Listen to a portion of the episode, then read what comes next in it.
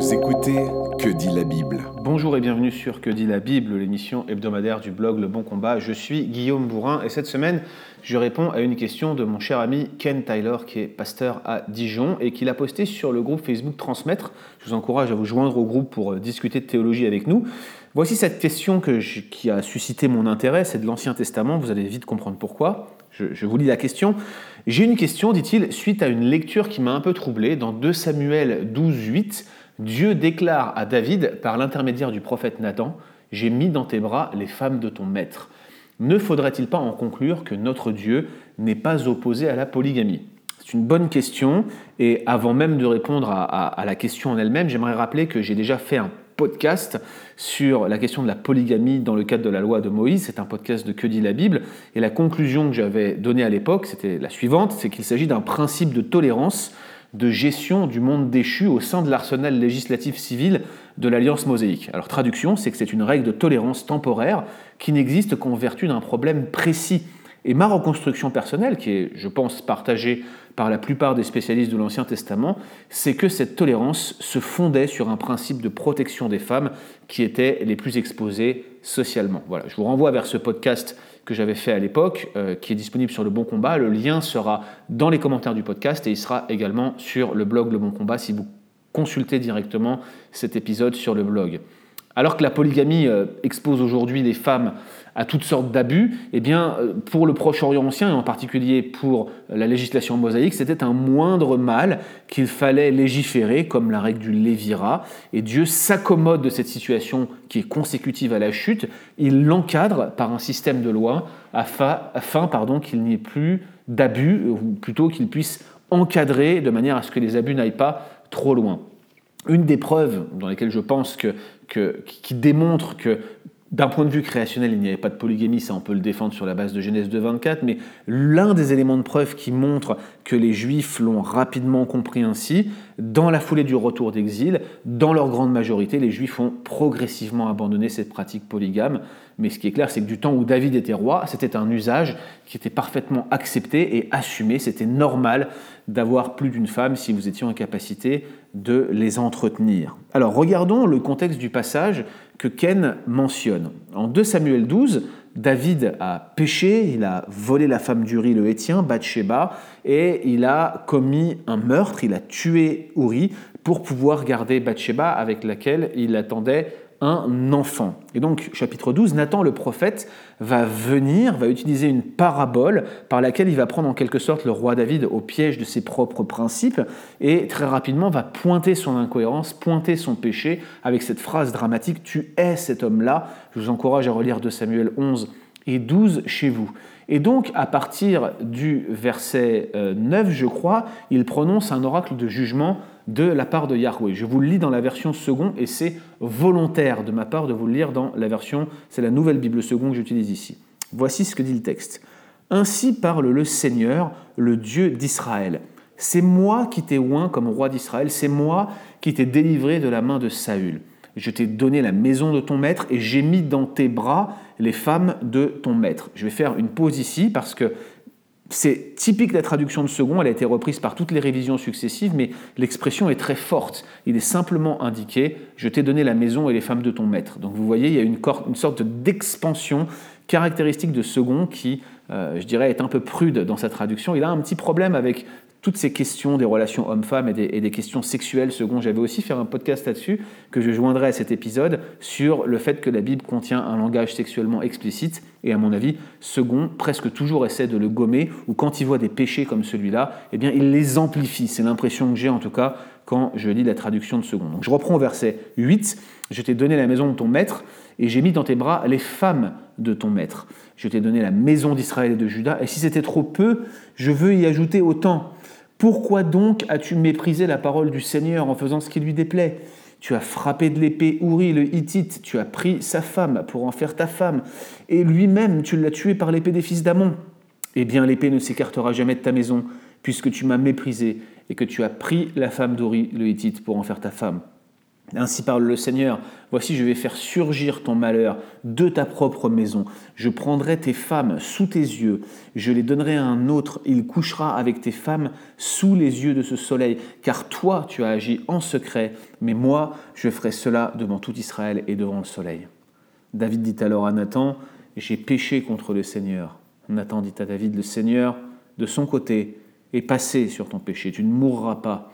Mais puisque dans cette affaire tu as gravement outragé le Seigneur, ou plutôt ses ennemis, le fils qui t'est né, lui, mourra. Et je me rends compte que même le verset 14, j'ai une petite difficulté avec la traduction ici, mais ce n'est pas l'objet de ce podcast. Il y a donc dans, dans cet oracle un plaidoyer un reproche et un jugement. Trois choses, un plaidoyer, un reproche et un jugement. Le plaidoyer, c'est celui dans lequel Dieu va premièrement dire que c'est lui-même qui a oint David comme roi sur Israël, c'est lui-même qui l'a délivré de la main de son prédécesseur, et surtout c'est lui-même qui lui a donné la maison et les femmes de son maître. Autrement dit, de Saül. Bref, Yahweh lui a tout simplement tout donné du royaume et de tout ce qu'il contient et de la charge royale, et ça inclut ces femmes en question qui sont dans la question de Ken.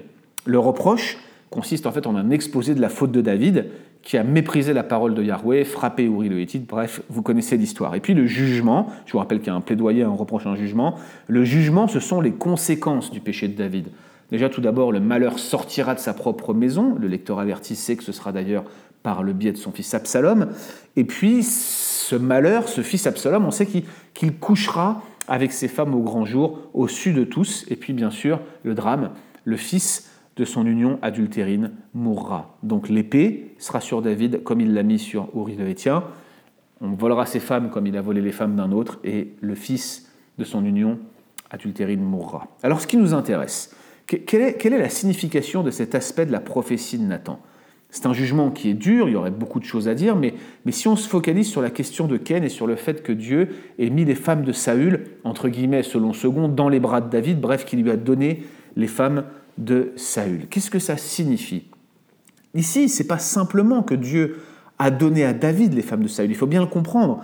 Le jugement qui suit va aller dans le même sens. Il dit qu'il va prendre les femmes de David pour les donner à celui qui sera l'instrument de jugement pour lui. Or, nous savons qu'au moment de sa révolte, Absalom va se faire conseiller, il va installer une tente sur le toit du palais, et au vu et au su de tous, en plein soleil, il couchera avec toutes les femmes de David pour marquer son dédain envers lui. Voilà ce que va faire Absalom. Donc on sait que ça va s'accomplir. Ainsi donc, en donnant les femmes de Saül à David, en donnant celles de David à Absalom, est-ce que Yahweh valide implicitement la polygamie, comme Ken le, semble être troublé par ce fait? Moi, je réponds non, et voici pourquoi. Déjà, tout d'abord, ça ne serait pas simplement une validation de la polygamie, mais plutôt une validation de l'adultère. Ici, il s'agit de prendre les femmes de l'un pour les donner à l'autre. Dans le cas de Saül, bon, ok, il était mort, mais dans le cas des femmes de David, celui qui était en fuite, enfin celui-ci était en fuite, il était encore bien vivant, pardon, et, donc il faut qualifier ce qu'a fait Absalom ici, c'est un adultère, c'est une transgression du septième commandement. Ça, c'est la première chose. Donc, si réellement on va dans cette direction-là et qu'on veut expliquer que par ce biais-là, Dieu a, qualifié ou a mis son assentiment sur quelque chose d'immoral, c'est pas tellement la polygamie, c'est clairement de l'adultère. Deuxièmement, je ne pense pas que Dieu, en agissant ainsi, envoie à David le message qu'il tolère l'adultère. C'est clair. C'est justement pour un adultère, entre autres, qu'il le reprend. Donc pour bien comprendre ce qui est en jeu ici, il faut comprendre ce qui est plutôt la relation que ces femmes entretenaient avec le potentat, avec le monarque. Or, ça porte un nom, ça s'appelle un harem. Et il faut pour nous qu'on comprenne ce qu'est un harem et surtout quelle est sa perception pour les peuples du Proche-Orient ancien. Un harem, ça désigne la suite de femmes des concubines et non des épouses officielles, qui, entouraient un personnage important et souvent qui était placé dans leur lieu de résidence. Même si ce n'est pas documenté dans le cadre de tous les rois de l'époque de David, on peut légitimement supposer que c'était une pratique courante. Ainsi, Saül avait un harem, David avait un harem, et tous les rois avant et après eux probablement ont eu un harem. Ce harem, je le souligne, n'était pas composé des femmes officielles de David et je pense qu'on peut le défendre d'un point de vue scripturaire parce que lorsqu'il fuit devant Absalom, David va ne laisser que dix concubines derrière lui, probablement son harem, qui pour le coup n'était pas si gros que cela, regardez en 2 Samuel 15-16, mais il prend toute sa maison avec lui, ce qui inclut ses femmes qu'il va garder jusqu'à la fin de sa vie. On peut donc supposer qu'il avait emmené ses femmes légitimes et qu'il n'avait laissé derrière lui que ses concubines, entre guillemets, de rang inférieur, aussi cruel que l'expression puisse paraître. C'était comme ça qu'on considérait les concubines à cette époque-là. Et puis ce qu'il faut comprendre, c'est qu'un tel harem, ça faisait réellement partie des attributs des rois. C'était l'un des moyens euh, par lesquels ils exprimaient la grandeur de leur règne. Et, alors, beaucoup plus tard, on va avoir des harems avec des centaines de femmes dedans, mais regardez notamment le harem d'Assuréus. Lors de l'histoire d'Esther, on voit que ce grand roi qui régnait sur toute la terre était probablement celui qui avait le plus grand harem parmi tous les personnages importants que contenait l'Empire. Voilà pour ce qu'est un harem et voilà la perception courante. Par conséquent, de toute évidence, la coutume voulait que, le harem du monarque mort, dans lequel les femmes pouvaient vivre et vieillir jusqu'à leur mort, eh bien que ce harem-là, qui était censé s'alimenter peut-être par de nouvelles épouses ou de nouvelles concubines plutôt, eh bien il soit hérité par son successeur. En donnant à David le harem de son maître, Yahweh il utilise ici un, un marqueur culturel qui est clair pour signifier qu'il l'a choisi comme roi, qu'il lui a transmis tous les éléments du pouvoir et de, la splendeur de Saül. En fait, il en va de même lorsqu'il transmet son harem à Absalom aux yeux de tous. Il est en train de marquer de manière claire aux yeux de tous qu'il a transmis le règne à quelqu'un d'autre en donnant la maison et en donnant aussi ce symbole de contrôle et de puissance sur la gente féminine qu'est le harem. Ici, c'est ce qu'on appelle un principe d'accommodation. Dieu va condescendre à utiliser un langage ou des marqueurs culturels communs à une époque, ici un harem, pour manifester la puissance d'un potentat. Clairement, en agissant ainsi, il va tolérer momentanément le péché, comme il le fait dans la loi avec la polygamie, comme il le fait avec le divorce en Deutéronome 24, mais cependant, ici, il paraît nettement plus actif. Il semble qu'il s'agisse bien plus que d'une simple tolérance. Du coup, cela pose un problème éthique.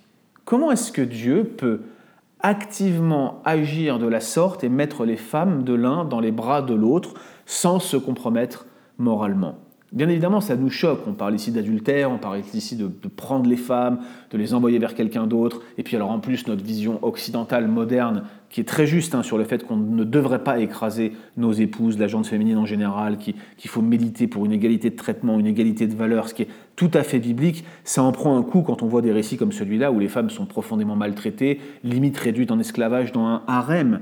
Mais, mais au-delà de tout cela, on en revient au délicat problème de l'existence du mal dans le monde et de la manière dont on peut accorder cette réalité avec la souveraineté de Dieu. Comment un Dieu qui serait souverain sur absolument toute chose peut régner sur un monde dans lequel il règne autant de mal?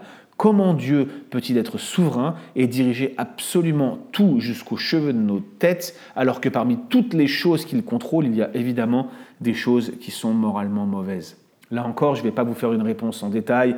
On a traité ce sujet en long, en large et en travers à bien des reprises, notamment dans des podcasts avec Guillaume Bignon. Je vais vous en lister deux ou trois dans l'épisode, dans le, dans le résumé de l'épisode du podcast, mais aussi dans le blog. Mais quoi qu'on en dise, ici c'est très clair. Dieu, dans sa souveraineté, contrôle aussi les choses mauvaises. Non seulement il va tolérer la pratique du harem, on peut parler d'une forme de condescendance, d'une accommodation, mais là il va transférer les femmes d'un monarque à un autre, parfois même du vivant des deux rois. Ainsi donc, Dieu contrôle activement les choses mauvaises. Il le fait, et dans un texte comme celui-là, ça ne fait pas l'ombre d'un doute, on ne peut pas contourner cette difficulté. Alors comment on répond à cela? La réponse compatibiliste, ou peut-être vous appelez ça le calvinisme, la réponse calviniste, c'est que Dieu ne contrôle pas ces choses mauvaises directement. Il agit par le moyen de causes secondes. Et clairement, Yahweh n'a pas été prendre par la main les femmes de Saül pour les mettre dans les bras de David, comme d'ailleurs la traduction second semble le suggérer. C'est pas vraiment qu'il l'a fait activement, directement. On n'a on a aucun récit de comment ça s'est passé, mais on l'a par contre pour Absalom. Et là, c'est très intéressant. Regardez en 2 Rois 16, 21 à 23, et vous allez vous rendre compte que finalement, il n'y a pas d'intervention directe de Dieu. C'est Akitophel et non Yahweh qui va aller conseiller à Absalom de coucher avec les dix concubines que David a laissées à Jérusalem. Or, on sait que le conseil d'Akitophel, il avait une, vertu aussi grande que le conseil de Dieu à cette époque-là. Et on voit qu'Akitophel va aller conseiller des choses immorales, lui qui était vu comme un véritable Dieu dans sa manière de conseiller, et il est en quelque sorte dirigé par la souveraineté de Dieu pour agir ainsi. Il y a d'ailleurs tout un jeu sur l'affluence des conseils d'Akitopel versus l'influence de la souveraineté de Dieu dans les chapitres 16 et 17 de 2 Samuel. Je ne vais pas m'étendre là-dessus, mais ça, vaudrait le coup là encore qu'on fasse un podcast sur ce sujet-là. Regardez comment les conseils d'Akitophel sont réduits à néant et finalement comment Akitophel se pend, lui qui se prenait en quelque sorte pour Dieu. C'est extrêmement intéressant comment c'est formulé, mais là encore, les conseils d'Akitophel sont dans la main de Dieu. C'est un mauvais conseil, c'est un conseil qui pousse à l'immoralité, mais ce n'est pas étranger au plan de Dieu. Dieu n'est pas activement en train de mettre les femmes de l'un dans les bras de l'autre, mais il se sert de ce monde déchu. Son plan s'accomplit à la lettre et ce n'est pas lui qui le fait, il ne touche pas à l'immoralité, il n'est pas en train de bricoler le mal, Dieu il n'est pas surpris non plus par lui, mais même les adversaires de Dieu, même ceux qui pensent que leurs conseils sont, sont aussi forts et aussi bons que ceux de Dieu, ils sont dans sa main et ils n'échappent pas à sa souveraineté. Ainsi donc, sur ce sujet difficile, même si Dieu révèle à David qu'il est la main invisible qui ordonne toutes choses, y compris les choses mauvaises, y compris ces transferts de harem, eh bien il ne le fait pas directement. Il ordonne ce monde déchu par des causes secondes. Autrement dit, chers amis qui nous écoutez aujourd'hui, même votre péché, même vos adultères de cœur ou de corps ne sont pas en dehors de la souveraineté de Dieu. Rien n'échappe à son plan parfait. Cela vous étourdit peut-être alors que vous m'écoutez. Sachez que c'est aussi un grand sujet d'étourdissement pour moi. J'adhère sans réserve à cette vision de la souveraineté de Dieu, mais combien ce sujet est insondable à mes yeux. C'est aussi la garantie que ceux qui sont dans la main de Dieu persévéreront. Dieu tient absolument toutes leurs circonstances dans leurs mains. David, l'homme selon le cœur de Dieu, ne fait pas exception. On sait la suite, il va se repentir, il va être restauré, il va marcher de nouveau avec Yahweh. C'est un encouragement pour nous, si nous sommes dans nos vies confrontés d'une telle manière à la souveraineté de Dieu, nous ne comprenons pas forcément tout, mais nous savons que ce style d'histoire où nous voyons le contrôle de Dieu qui se révèle, les cieux qui s'écartent un peu comme les nuages qui s'enlèvent et qui nous montrent un peu, juste un semblant de la manière dont Dieu fonctionne et contrôle ce monde, eh bien nous voyons que Dieu nous appelle nous aussi à nous repentir comme il l'a fait avec David. Nous avons besoin de nous souvenir de ces choses. C'est un sujet difficile, c'est une bonne question, et voilà donc la réponse. Retrouvez d'autres épisodes sur www.leboncombat.fr.